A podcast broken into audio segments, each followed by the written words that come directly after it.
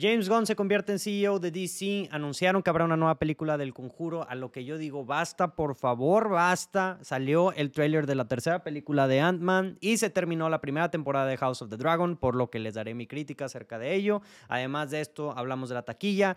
Todo esto y más en el episodio de hoy de Noticias y Chisme del Cine. Yo soy Rodrigo Vázquez y bienvenido a Portal del Cine.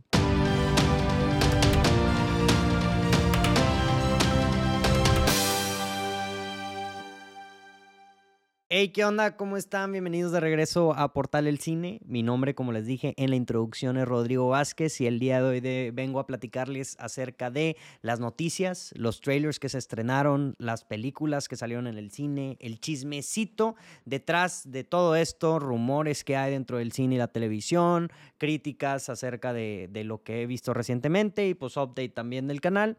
Eh, una vez a la semana me junto yo solo con ustedes, usualmente los jueves, para platicar acerca de las películas, del cine, de todo dentro de, la industria del entretenimiento.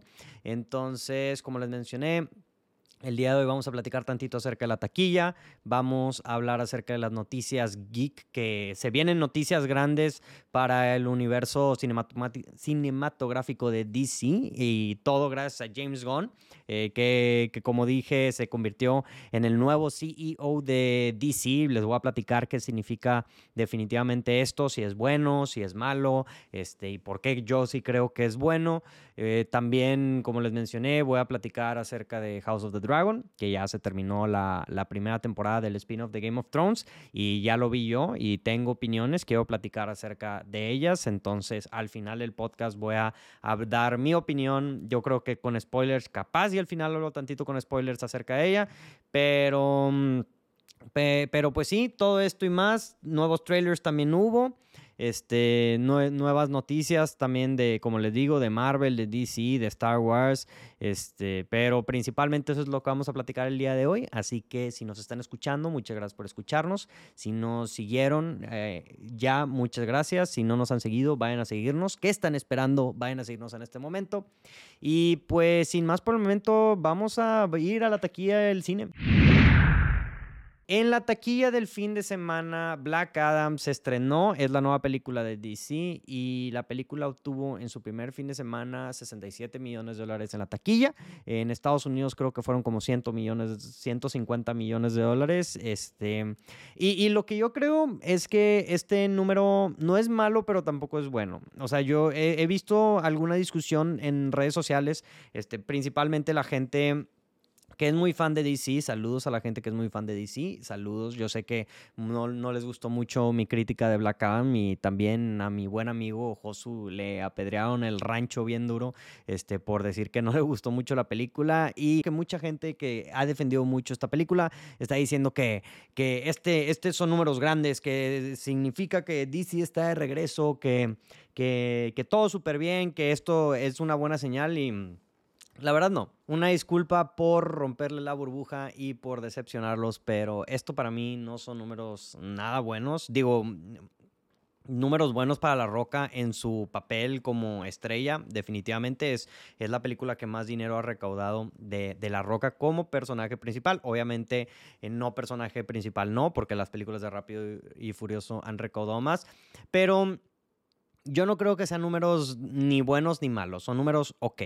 O sea, nomás para ponerlos en contexto, se espera que la película de Black Panther Wakanda Forever este, gane en su primer fin de semana solamente en Estados Unidos 170 millones de dólares. Entonces, eso estamos diciendo que, que va a generar, no sé, o sea, en 170 millones de dólares. Entonces, o sea, nada que ver. Yo sé que es una secuela, una película muy popular, pero, o sea, para, en contraste, creo que Eternals le fue mejor que Black Adam. Entonces, digo, nuevamente no es por ser este, de conflicto, ni generar ahí controversia, ni ser controversial, ni nada, pero tampoco es para que digan, ah, no, o sea, esto es los números súper buenos y reinició DC. No, son buenos, no es un fracaso en la taquilla, pero, pero la película costó como 150 millones de dólares y ocupa 150 millones de, dólares más este, que eso para quedar tablas, y entonces habrá que ver. La siguiente noticia de la taquilla es Terrifier 2, que es una película que también le está yendo muy bien en el cine. Este, Terrifier 2, para las personas que no saben, obviamente es la secuela de Terrifier, una película de un payaso muy macabro, es una película de muy bajo presupuesto. Yo no le doy que, que que tengo un presupuesto más de un millón de dólares. Creo que medio millón de dólares se me haría un presupuesto ideal y aún así creo que se me hace mucho. Y... Y pues eh, la, razón por la que está en las noticias de la taquilla es porque le ha estado yendo muy bien en la taquilla. La película uno como que se volvió de culto. Entonces ya se estrenó esta película, la estrenaron al principio como que en cuatro cines, les fue muy bien, lo estrenaron en ocho, le fue muy bien, lo estrenaron en 16 y así se han ido multiplicando. Este, y cada semana tras semana y ya ahorita recaudó 5 millones de dólares en la taquilla. Eso es un éxito. O sea, esta película no cuesta más de un millón de dólares ni de chiste entonces, que haya recaudado 5 millones de dólares solamente en la taquilla son números muy buenos tan buenos que se supone que por el éxito que ha tenido esta semana ya la van a distribuir este, como una película grande, como creo que mil, mil salas de cine en Estados Unidos son las que van a, que van a pasar esta película en comparación a creo que tenía 50 o 100 antes. Entonces eh, se pueden ver números muy altos de, esta película en, en, las próximas semanas para... Mm, y pues que es bueno, como que al terror le ha estado le, al terror le ha ido en general muy bien estas últimas semanas. A Barbarian le fue muy bien, a Smile le fue muy bien. A la única que medio que no le fue muy bien es Halloween Ends y aún así creo que le fue bien. Entonces, pues con esta se une a la lista de, de películas, de películas de terror que les ha ido bien en esta temporada de Halloween. Y pues en la última noticia, la taquilla, que no, la, que no es taquilla del cine, sino más como que taquilla de streaming, eh, y es House of the Dragon, que con esta semana terminó su primera temporada, le fue muy, muy bien con los números y su rating dentro de, de HBO. Se reveló eh, que el último episodio de la temporada de spin-off ha sido el debut de un episodio con mayor cantidad de vistas, no sé si en televisión o de HBO, este, más alto desde la última temporada de Game of Thrones. O sea, ya está, eso significa que House of the Dragon ya está en cuestión a fanatismo, en cuestión a nivel de gente que la ve, al mismo nivel que Game of Thrones. Eso marca muchas cosas o indica muchas cosas para el potencial que tiene esta serie. O sea, si sigue con la misma calidad durante mm, el resto de las temporadas, no dudo que vaya a superar en popularidad este, a Game of Thrones. Y más porque ya tiene un fanatismo base, ¿verdad? O sea, la gente que es fan de Game of Thrones, pues ya le sigue a, a esta. Entonces ya no es como cuando empezó Game of Thrones, que pues la gente se tiene que empezar a encariñar, tiene que ver de que, oye, ¿qué es esto? Si me gusta o no. O sea, como que ya tienes ocho temporadas, siete temporadas buenas y una temporada ahí que, medio patinó, este, de, testimonio de que la gente este, sí le gusta esta serie y que la serie tiene calidad. Y pues la verdad, House of the Dragon está buenísima. O sea, ya hablaré al final del podcast acerca de mi opinión acerca de ella a, grandes rasgos y mi crítica ya más concreta, pero definitivamente superó las expectativas de todo. Creo que revivió vivió muy fuerte el fanatismo que la gente tiene por, mm, por Game of Thrones. Y yo personalmente, que era una persona que era muy escéptico. Si era escéptico de esta idea de House of the Dragon, de la serie de Jon Snow, que es una secuela de Game of Thrones, era todavía más escéptico. Este, ahorita viendo cómo le ha ido a House of the Dragon, eh, tengo ya, ya estoy un poco optimista y hasta sí me interesa ver la serie de Jon Snow por ciertas cosas que creo que pueden arreglar del final de, Game of Thrones y ya viendo House of the Dragon, que me, gustaría ver. Ya les platicaré yo creo que al final del podcast, podcast este, más a detalle acerca de eso, de lo que creo que, que puede ser la temporada de, la, la, serie de Jon Snow. Pero por lo pronto, números muy buenos para House of the Dragon. Felicidades para ellos. Este, y pues... Eh, Game of Thrones está de regreso a nuestras vidas, raza, oficialmente. En noticias del cine solamente tengo una del cine en general y es que El Conjuro 4 está en desarrollo. Jesucristo bendito, por favor, por el amor de Dios, alguien píquele pausa en este momento. Alguien agarre, si ven, si están en Los Ángeles y ven a James Wan caminando por ahí, por favor deténganlo y, y díganle, James Wan, por el amor a Jesucristo, ya basta con las secuelas del mundo del conjuro. Suficiente, se acabó. ya, ya, por favor. Dejen de sacarle leche a esta vaca, ya cámbienle el switch, hagan otra cosa, porque verdaderamente yo ya estoy automáticamente cansado off de, de esta serie, de esta franquicia. O sea, a este punto, con este anuncio del Conjuro 4, ya van a ser cuatro películas del Conjuro tres películas de Annabelle, dos películas de, La Monja y si cuentas o no, la de La Llorona. O sea, ya, ya se me fue, ya, ya, ya perdí la cuenta de cuántos son, pero ya, ya es demasiado.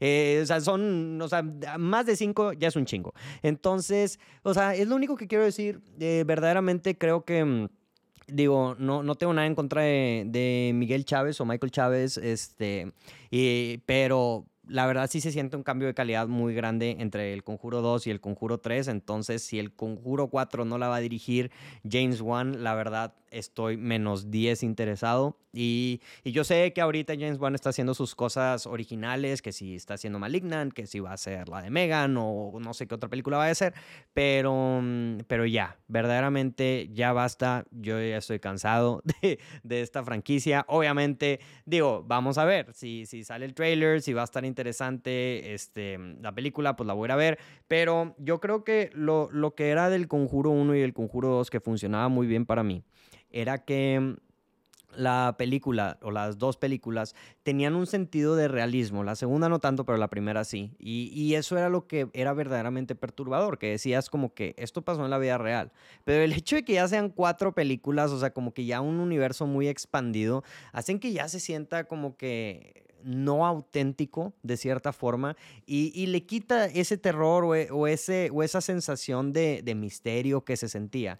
Entonces, no sé, como que ya, ya estoy cansado, ya no lo quiero ver, ya basta, el conjuro, James Wan, pícale, pícale stop. Pícale stop. Yo sé que el dinero que te trae esta franquicia es muy bueno, pero por el amor de Jesucristo, basta. En noticias de DC, continuando con noticias de Warner, eh, se viene yo creo que una de las noticias más grandes del año, yo así lo pongo, es una de las noticias más grandes del año y una de las noticias más importantes para DC. Y si yo fuera un fan, súper, súper fan de DC, como la gente que critica y que escribe comentarios en, las críticas negativas de Black Adam, estaría muy emocionado.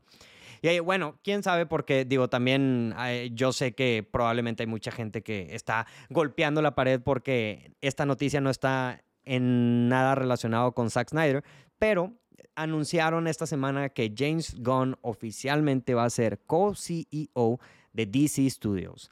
Esta semana, como les dije, el director de, las de Guardianes de la Galaxia, de Suicide Squad y Peacemaker, la, serie reciente de de, DC se convierte en conjunto con Peter Safran en co-CEO de DC Studio de Warner. La rama de Warner encargada de todo el contenido de series y televisión de DC para Warner Bros.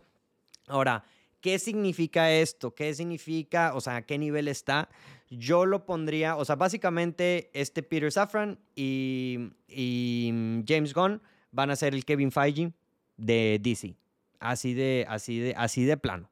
E, eso es demasiado grande. E, es también similar a algo que están haciendo Dave, Dave Filoni y este mm, John Favreau en, en Star Wars. Y, y, es muy importante, es muy importante, primero que nada porque es un upgrade de trabajo muy grande para James Gunn, alguien que nomás había sido director y productor. O sea, este trabajo ya es un trabajo de mucha, mucha importancia. No estoy tan seguro, pero estoy casi seguro que este es el trabajo que tenía Walter Hamada. Y algo que, que está también muy interesante es que son dos. Eh, Peter Safran y James Gunn. Ahora, como tengo entendido que va a ser la distribución de, o por lo que son dos, es que James Gunn va a ser el encargado de todo el aspecto creativo de DC Studios y Peter Safran va a ser el encargado de todo, de toda la parte de negocios, toda la parte de producción, todo, como que todo el business, porque este es un trabajo ya ejecutivo, o sea, ya es un trabajo grande, importante, ejecutivo de mucho dinero y que, la, que inversiones y etcétera, ya no es dirigir una película. Entonces es muy interesante que James Gunn va a ser la persona que, que, que va a ser el director de todo esto. Eh, me, me, da mucha riqueza que estaba leyendo comentarios de la gente que decía de que, de que, oigan, yo le puse, yo puse de broma este, que James Gunn debería tener las llaves de DC, pues ahora es cierto y dicho y hecho. O sea Ahora sí, va a ser el encargado. Este, Peter Safran, para las personas que no lo conocen, es el productor de muchas películas de Warner. Es el productor de las películas de Annabelle, las películas del Conjuro, este, Aquaman, o sea, ya, ya tiene experiencia en la parte de, de, los negocios, entonces, y ha trabajado con James Gunn en Suicide Squad y creo que en otras películas de James Gunn. Entonces, está demasiado interesante esta noticia. Yo creo que es una buena noticia 100%. O sea, no, no creo que haya algo negativo en lo absoluto de esto. O sea, el hecho de que están dividiendo el, el puesto en dos, en dos dos posiciones, este, una en el aspecto creativo y una en la parte de negocio, es, es algo muy inteligente, creo. Y, y va de la mano, o sea, creo que esto va a a afectar un poco a la crítica que ha estado recibiendo Sasla, porque si, si es la persona que tomó esta decisión, es una verdaderamente buena decisión. Eh, otra cosa aparte es que de los cambios es que DC, eh, antes se llamaba DC Films, y ahora se llama DC Studios. La razón por la que creo que está sucediendo esto es simplemente por, por el hecho de que DC Studios va a abarcar pues no solamente contenido de, de, cine, sino también de televisión. Y se supone, esto sí es importante también aclarar, que el Joker de Joaquín Phoenix y, su secuela, Joker Dukes, este, quién sabe qué, no está dentro de esta rama. No está dentro de esta rama. Joker es 100% parte de Warner. Es como si fuera una película como Don't Worry Darling o cualquier otra. O sea, es completamente aparte de Batman todavía no están seguros de lo que he leído, si será o no será parte de, de DC Studios o si será como, como Joker este, de Joaquín Phoenix, ¿verdad? Pero yo creo que esto lo que significa es que están viendo si meten a, The Batman dentro de, de, la jurisdicción de James Gunn o, si no. Eh, la verdad, yo si lo mantienen fuera no tengo ninguna, ningún problema esto va de la mano, creo yo, a las cosas que estábamos platicando la semana pasada, que Superman eh, está de regreso y que va a salir una nueva película. También anunciaron esta semana que va a haber una serie de, Green Lantern. Entonces, muchos, ha, habido muchos cambios en DC y en Warner en las últimas semanas y esta yo creo que es la primera que nos dice eh, el enfoque nuevo que tendrá DC y no se me hacen malas noticias en lo absoluto. Esta es la mejor noticia en, el desmadre que han sido las últimas semanas de, de las noticias de DC. Esta es una noticia muy, muy buena. Otra noticia de Star Wars, Ryan Johnson igual dijo esta semana que él sigue puesto para hacer su trilogía de Star Wars y que solamente es cuestión de logística entre él y Kathleen Kennedy eh, eh, para ver si se hace o no se hace. Y, esto lo que significa e, en, en, en lenguaje corporativo de Hollywood es básicamente que a ver si le sueltan el proyecto. Sea, que él sí quiere hacer el proyecto, pero yo creo que Star, eh, Star Wars o Lucasfilms no saben aún si le quieren soltar el proyecto o no. Para las personas que no saben, o probablemente sí saben, este, Ryan Johnson es el director de la octava película de, Star Wars, una película que, que, te guste o no, creo que es indudable que es una película muy controversial dentro de, del fanatismo de, del, del fandom de Star Wars. Hay gente que la acredita como la muerte de Star Wars. Yo sí creo que hay un antes y un después dentro del fanatismo de las personas este, después de esta película y creo que eh, la película, a pesar de que no es una mala película en sí, eh, dañó demasiado, dañó demasiado la marca de Lucasfilms. Yo, yo lo creo bastante y todo lo que ha sucedido después de ahí ha sido este, salvar, literalmente salvar las consecuencias de, esa película. O sea, verdaderamente, eh, a pesar de que Mandalorian es muy bueno, Andor es buenísima también, creo que sí le afectó muy fuerte la película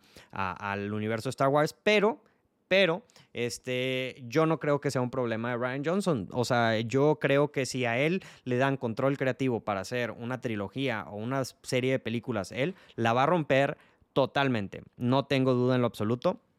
O sea, creo que los problemas con Star Wars 8 no son con la película como tal, es con, o sea, de la película como tal, lo que hizo para la franquicia, ¿verdad? O sea, como que para esa trilogía también.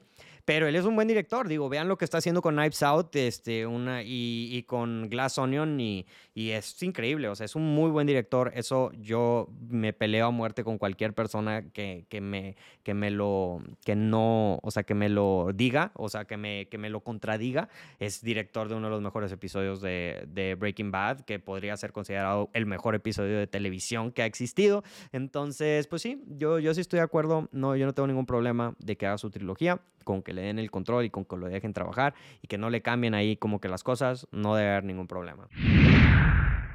En trailers de la semana salió uno de los trailers más esperados del año para la película que va a salir el próximo año y es Ant-Man 3, Ant-Man and the Wasp Quantum Mania. Eh, es el nuevo trailer de la nueva película de Marvel, la tercera película de la serie de la franquicia de Ant-Man del Marvel Studios, la siguiente película que, que, nos va a dar este Marvel después de, después de Black Panther Wakanda Forever. El trailer se ve épico, definitivamente, se ve que tiene un tono más serio. Desde, que vi Avengers Endgame, yo siempre pensé, o sea, se me ocurrió, dije como que, oye, esto del robo interdimensional que están aplicando, creo que podría funcionar muy bien para una película de Ant-Man. Y pues ahora resulta que así lo van a hacer, entonces eso definitivamente me gusta. Este. Al igual el trailer creo que me dio vibras de Guardianes de la Galaxia en cuestión a los colores y al universo y todo. Obviamente hay demasiados efectos especiales por todos lados, mm, este, que parecen caricatura. Me dio mucha risa también que varias gente andaba comparando este trailer con Spy Kids 3. Este, y veo, veo la referencia definitivamente. Me gustó que ahí sale Bill Murray. Y pues lo que también quería mencionar, que lo quería mencionar desde la semana pasada, pero se me olvidó cuando estábamos platicando acerca del trailer de Creed, es qué pedo, qué rollo con lo mamado que está Jonathan Mayers, alias Kang, Jesucristo bendito, güey. Si yo soy Ant-Man y veo lo mamado que está Kang, güey, yo me retiro, güey. Le pico reversa al botón y, me voy, me voy para atrás. Me voy para atrás definitivamente. Eh, que es, es, increíble, es ridículo. O sea, verdaderamente...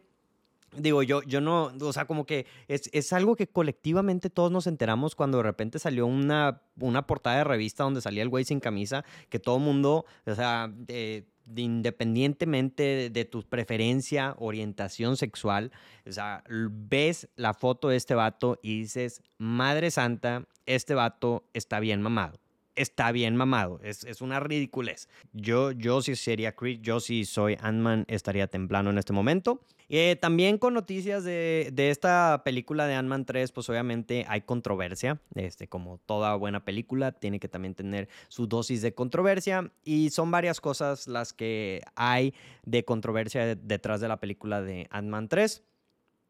La primera es porque hicieron recasting de la actriz que interpreta a Cassie, que es la hija de Scott Lang. Ahora, eh, no había problema eh, en lo absoluto, no, no es raro que hagan recasting de una película de una película a otra, lo hemos visto en The Dark Knight, en, muchas películas, en, en, Iron Man a Iron Man 2. El problema, o de donde nace la controversia, es que se supone que la actriz a la que se sustituyeron, que es la actriz que aparece en creo que dos escenas de Avengers Endgame, no le avisaron que le iban a sustituir. O sea, un día se despertó la chava, entró a Facebook, checó Instagram o YouTube y de repente se dio cuenta que, que hicieron Ant-Man 3 sin ella. Entonces, digo, eso es lo que dijo la chava.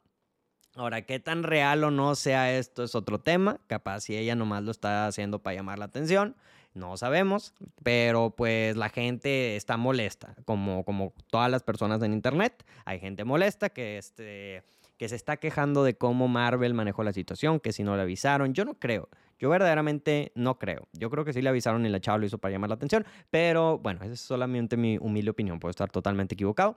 La segunda controversia que hay detrás de esta película, pues obviamente es en cuestión a Evangeline Lini, que mucha crítica ha recibido ella durante los últimos meses o y más eh, desde que salió el trailer de esta película por varias cosas, pero principalmente en el trailer de esta película por su look, eh, que, que si tiene el pelo muy cortito, que, el pelo de ella está horrible, etc. La, realidad de la situación es que toda esta crítica está principalmente alimentada por el hecho de que ella es antivacunas, es, es una de, se sabe, eso se sabe que es antivacunas, al igual que Leticia Wright, que es esta, ¿cómo se llama? Eh, Shuri dentro de Black Panther. Famosamente no se quisieron vacunar. Entonces mucha gente tiene problemas con ello y yo creo que lo están canalizando, eh, insultando, eh, insultándola, diciendo que, diciéndole muchas cosas que no voy a recordar, que no voy a repetir ahorita porque pues, no, los, no les quiero dar más, más fuego, más leña a ese fuego. Eh, pero pues no sé, nunca me ha gustado la idea de criticar la apariencia física de una persona y ni siquiera criticar a una persona solamente por el hecho de, de sus sus ideologías o, la forma en la que piensa. Digo, capaz si sí es antivacunas y, y, y, no es una persona responsable o etcétera, pero pues como que ya es muy problema de ella y de Marvel ya es pedo entre ellos, ¿sabes? Entonces, eh, además de eso, me haga un poco de tristeza ver esa noticia porque yo sigo a Evangeline Lilly en Instagram y de lo que leí, no me tome la palabra 100% cierta, pero estoy casi seguro que yo leí que la razón por la que actualmente tiene el pelo corto o que se corta el pelo muy cortito es porque tuvo una enfermedad este, no grave, pero mm, pero que hizo que, que, se tuviera que cortar el, el, pelo y que se vea un poquito diferente. Pero pues tomen esta información con una dosis de cautela que no estoy seguro y pues la verdad no, no quiero investigar a fondo bien eh, acerca de esto. Eh, no, no quiero hacer mi trabajo como periodista porque no soy periodista. Entonces, eh, la tercera cosa que la gente está criticando también, creo yo, y, es de estas semanas, es el póster, que ahí lo puse en pantalla si nos están en YouTube que dicen que parece fan-made. Yo la verdad no tengo problemas en lo absoluto con este póster. Este, la, la, verdad, yo creo que es un buen póster. Es mejor que cualquier póster de cabezas flotantes que son muy comunes en el cine en la actualidad. Pero pues no sé, la gente es algo que la gente ha estado criticando en películas y series que vimos en la semana. Esta, esta semana, curiosamente, no vimos ninguna película, solamente vimos Shazam, pero la vimos el martes pasado, entonces ya hablamos acerca de ella. De hecho, hoy sí iremos a ver la película de Bros, que es una nueva comedia romántica de LGBTQ, pero pues aún no la vemos, entonces no podemos hablar de ella. De lo que sí quiero hablar, House of the Dragon este fin de semana se terminó. Entonces, como ya la vi completa, voy a hablar acerca de ella, voy a dar mi opinión acerca de ella. Para las personas que no saben de qué se trata House of the Dragon, bueno, pues eh, la serie está basada en el libro de Fuego y Sangre de George R. R. Martin, escritor y creador de la serie y película y libro de Game of Thrones. Y pues la historia toma lugar 200 años antes de los eventos de Game of Thrones. Y regresamos a un Westeros donde la familia Targaryen son la familia en el poder de los siete reinos. Eh, la familia Targaryen es la familia de Daenerys, en Game of Thrones y cuenta la historia de la guerra civil entre los hijos del rey Viserys I Targaryen por el control del, tono, del trono de hierro. La serie es estelarizada por Paddy Constantine, Matt Smith, Reese Fans, Olivia Cook, Emma D'Arcy, Millie Alcock, Tom Glynn Baker, Freddie Finkel, entre otros. Y la verdad, ya platiqué un poquito cuando se estrenaron los primeros episodios o el primer episodio de, de, esta serie de lo que pensaba, pero tenía muchas expectativas que cumplir esta serie para mí y para mucha gente. Digo, como muchos saben, el, el final de Game of Thrones decepcionó a muchos, muchos, muchos de sus fans. Entonces, cuando se anunció la serie, yo al igual que muchos estaba muy escéptico acerca de esta serie, porque decía de que madres, o sea, tengo un mal sabor de boca, capaz es mejor dejar las cosas como están y ya, o sea, no, ahí muere. Em, habiendo dicho eso, eh, ya habiendo terminado la serie, creo que la serie es una maldita joya es una maldita joya. En verdad creo que para mí no solamente alcanzó las expectativas que tenía para ella, sino que la superó infinitamente. Y lo que nos dio es yo creo, es yo creo una primera temporada a la par con las mejores temporadas de Game of Thrones y yo creo que es una de las primeras temporadas más fuertes que hemos visto de una serie en mucho tiempo. Esta serie es 100% una tragedia griega de alta fantasía, combinado con una telenovela de alto presupuesto y básicamente puro chisme ficticio de fantasía de, de, dragones y en verdad no sabía que eso era exactamente lo que necesitaba dentro de mi vida en este momento, lo que necesitaba dentro de una serie basada en el mundo de Game of Thrones. Al igual que con Game of Thrones, creo que las actuaciones de todas las personas son increíbles. No hay highlights, no creo que una persona actuó mejor que la otra. Eh, obviamente hay gente que resalta más porque son las personas que tienen más tiempo en pantalla, pero todos, en verdad, todos hacen actuaciones que es de lo mejor que hay en televisión y en el cine, o sea, las mejores actuaciones de actores en el mercado, literalmente. Eh, obviamente, Paddy Constantine, que interpreta al Rey Viserys, y Matt Smith, que interpreta a Damon, los hermanos, que uno que es rey y el otro el hermano del rey. Obviamente siendo las cabezas de cierta forma en los primeros episodios de la, de la serie, eh, resaltan pero también Millie Alcock, que es la que interpreta a Rhaenyra, y Emma D'Arcy, que interpreta la versión grande de Rhaenyra. ¡Wow! Mis respetos, mis respetos 100%. Creo que Millie Alcock este, se llevó los la, la, primera mitad de la temporada y se hizo súper famosa. Y el hecho de que causó tanto, tanta, tanto, tan buen impacto su actuación que, que, mucha gente empezó a dudar y decir de que, o sea, verdaderamente cómo la, la nueva actriz va a poder, este va a poder este, llegarle a los talones. Y, luego llega Emma D'Arcy y hace otra cosa totalmente, o sea, verdaderamente es increíble. Eh, para las personas, obviamente, que no saben, una de las cosas muy arriesgadas que hace esta primera temporada es que va avanzando muy rápido en el tiempo. O sea, en Game of Thrones teníamos temporadas que casi, creo, se llevaban a cabo en tiempo real, de que una temporada duraba de que una, una semana o dos semanas máximo. Y en esta primera temporada de House of the Dragon, eh, de un capítulo a, otro avanzan 10 años, o sea, hay actores que cambian totalmente de, de, ser niños a ser ancianos en, en los lapsos de 5 episodios y hay, y hay actores que aparecen en los 10 episodios y no cambian absolutamente nada. Y y, eso definitivamente fue muy arriesgado porque pues obviamente tienes una dosis o, una, o muchos actores diferentes que van interpretando el mismo papel dentro de una misma temporada. Este, digo, hay series que hacen esto. The Crown hace esto, pero lo hace cada dos temporadas. Entonces, como que tienes tu tiempo para familiarizarte con estas interpretaciones de los actores. Pero pues aquí hay, hay actores que literalmente interpretan a, su personaje dos episodios y luego ya el siguiente episodio ya pasaron 10 años y ya es otro actor completamente. Entonces, eso definitivamente fue muy arriesgado.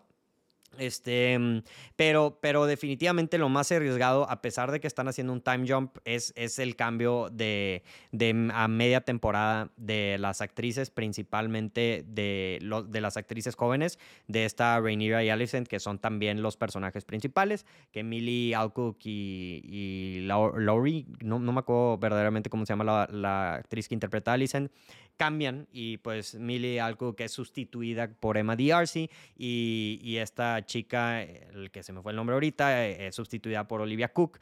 Y, mm, y verdaderamente, wow, o sea, había, había muchas personas o sea, como les mencioné, que dudaban mucho de que, de que estas, estas actrices iban a poder llegar a los talones de las actrices jóvenes y hasta mucha crítica de que, oye, si ya estás haciendo tantos saltos en el tiempo, ¿para qué cambies los actores? Nomás hazlos ver más grandes.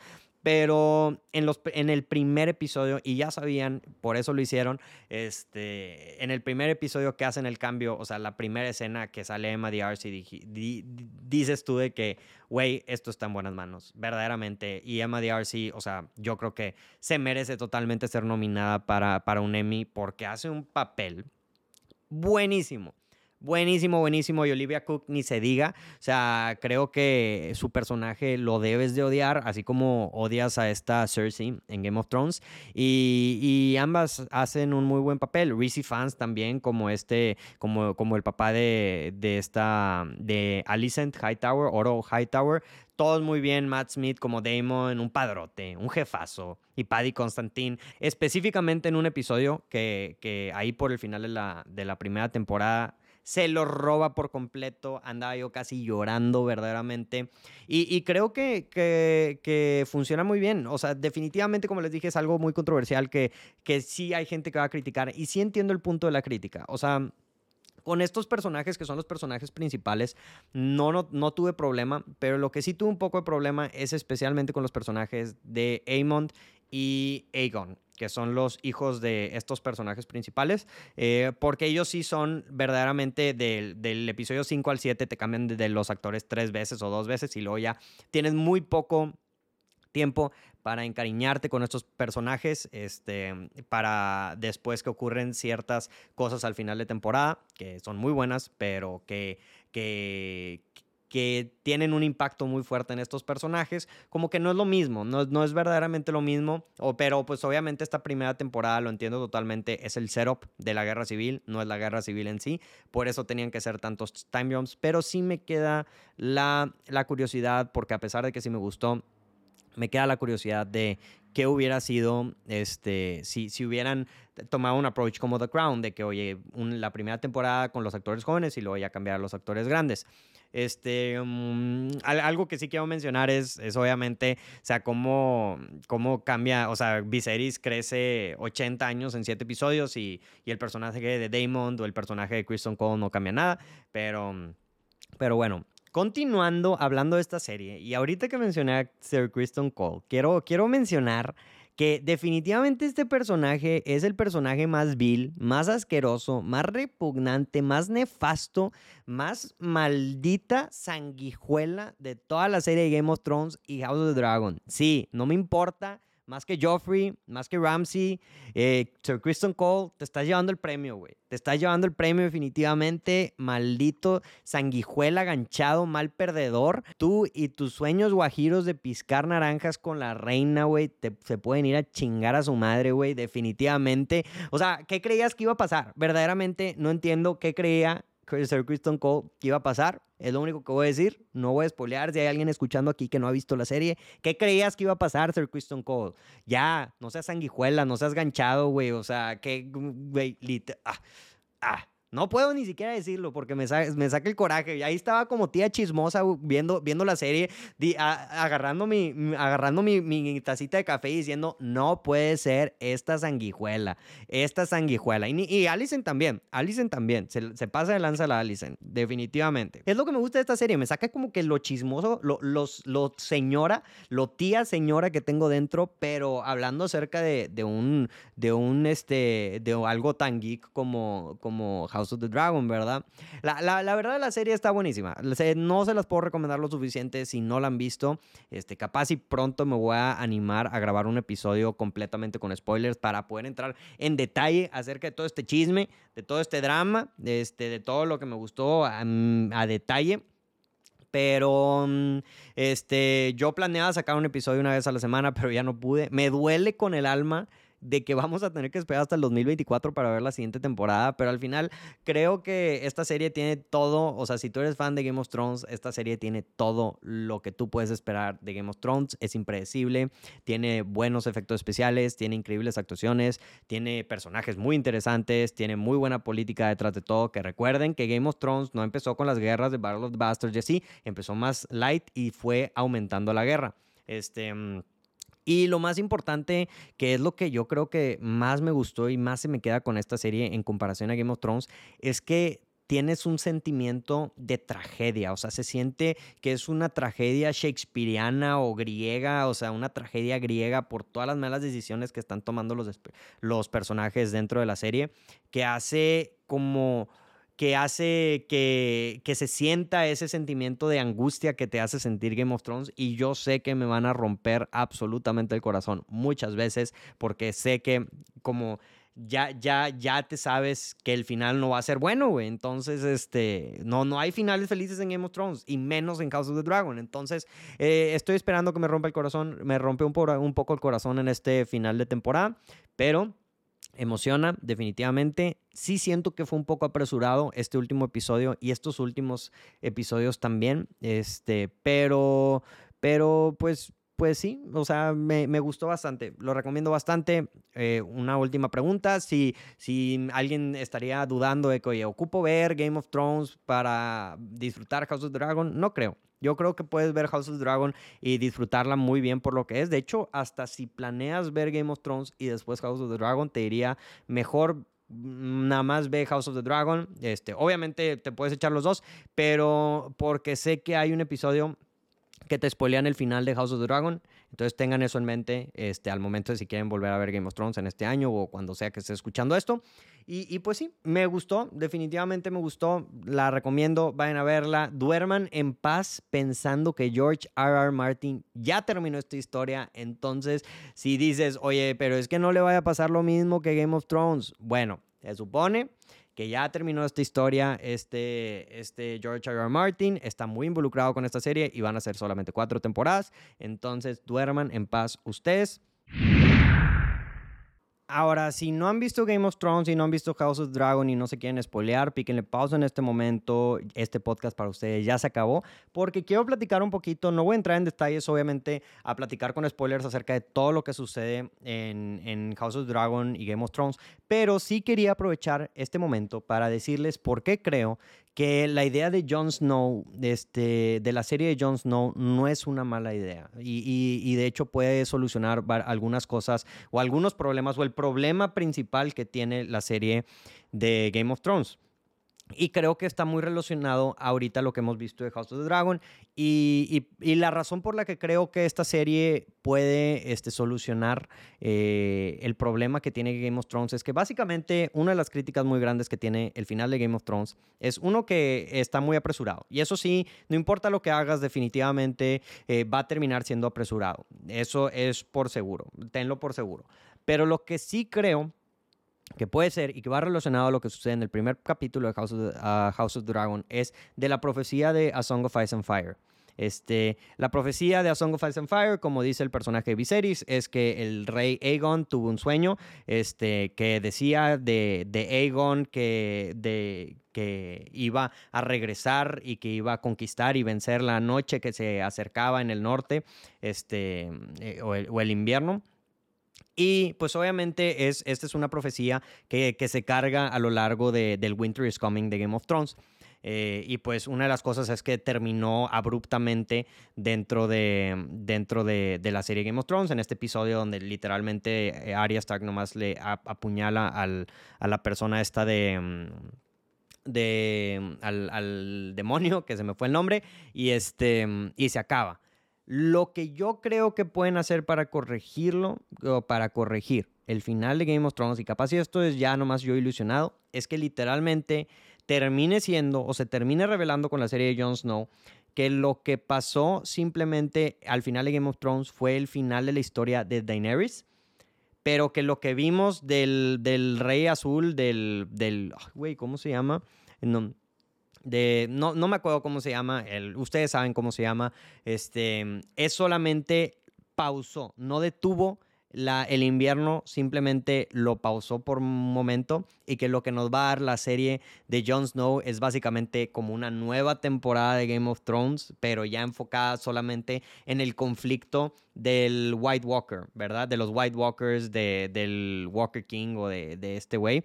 Entonces y que va a terminar, que terminaría esa serie en el regreso de, de este Aegon o de Jon Snow a tomar el Iron Throne, porque sí hubo varias cosas ahí que hintearon al final de la serie Game of Thrones, como que Bran capaz si estaba ya medio poseído por el Three Eye Raven y como que capaz si no era muy bueno. Entonces, algo que para mí tiene, tiene sentido de, de esto es que cada vez lo estoy viendo más con esta serie de House of the Dragon toda la historia de Game of Thrones, si lo ves en perspectiva, y toda la historia de House of the Dragon, es básicamente la historia de los Targaryen.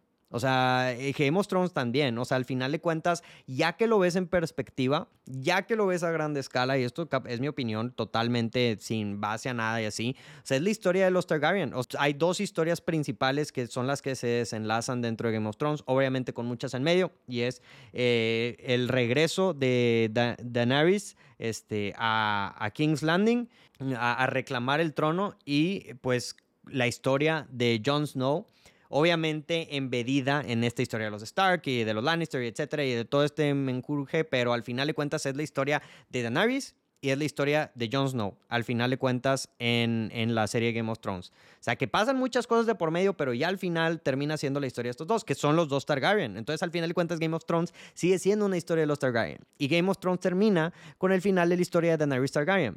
Entonces, ahora la serie de Jon Snow es la que va a continuar y terminar la, la historia de, de este Jon Snow, que es el último Targaryen o uno de los últimos Targaryen. Y no me sorprendería viendo todo esto que está sucediendo en Fire and Blood y lo que, ocurre en House of the Dragon, que eh, termine con él sentado en el trono. Esto ya es ilusión, es capaz de echarlo, eh, echarle sal a la herida y decir como que, güey, deja de soñar.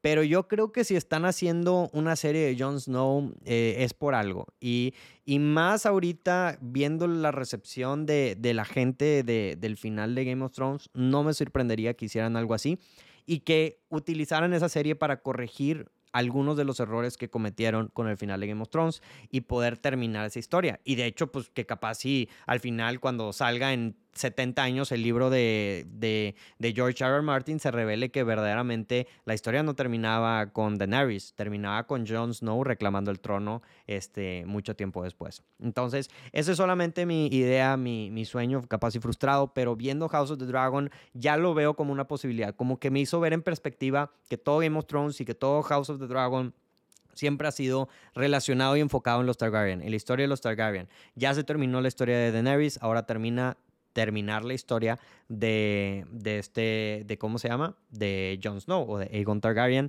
el fourth of his name. Entonces, pues sí, ya con eso terminamos el podcast del día de hoy. A las personas que nos escucharon, muchas gracias por escucharnos. Este, síganos en nuestras redes sociales, como siempre. Eh, yo soy Rodrigo Vázquez y esto fue el Portal del Cine. Adiós.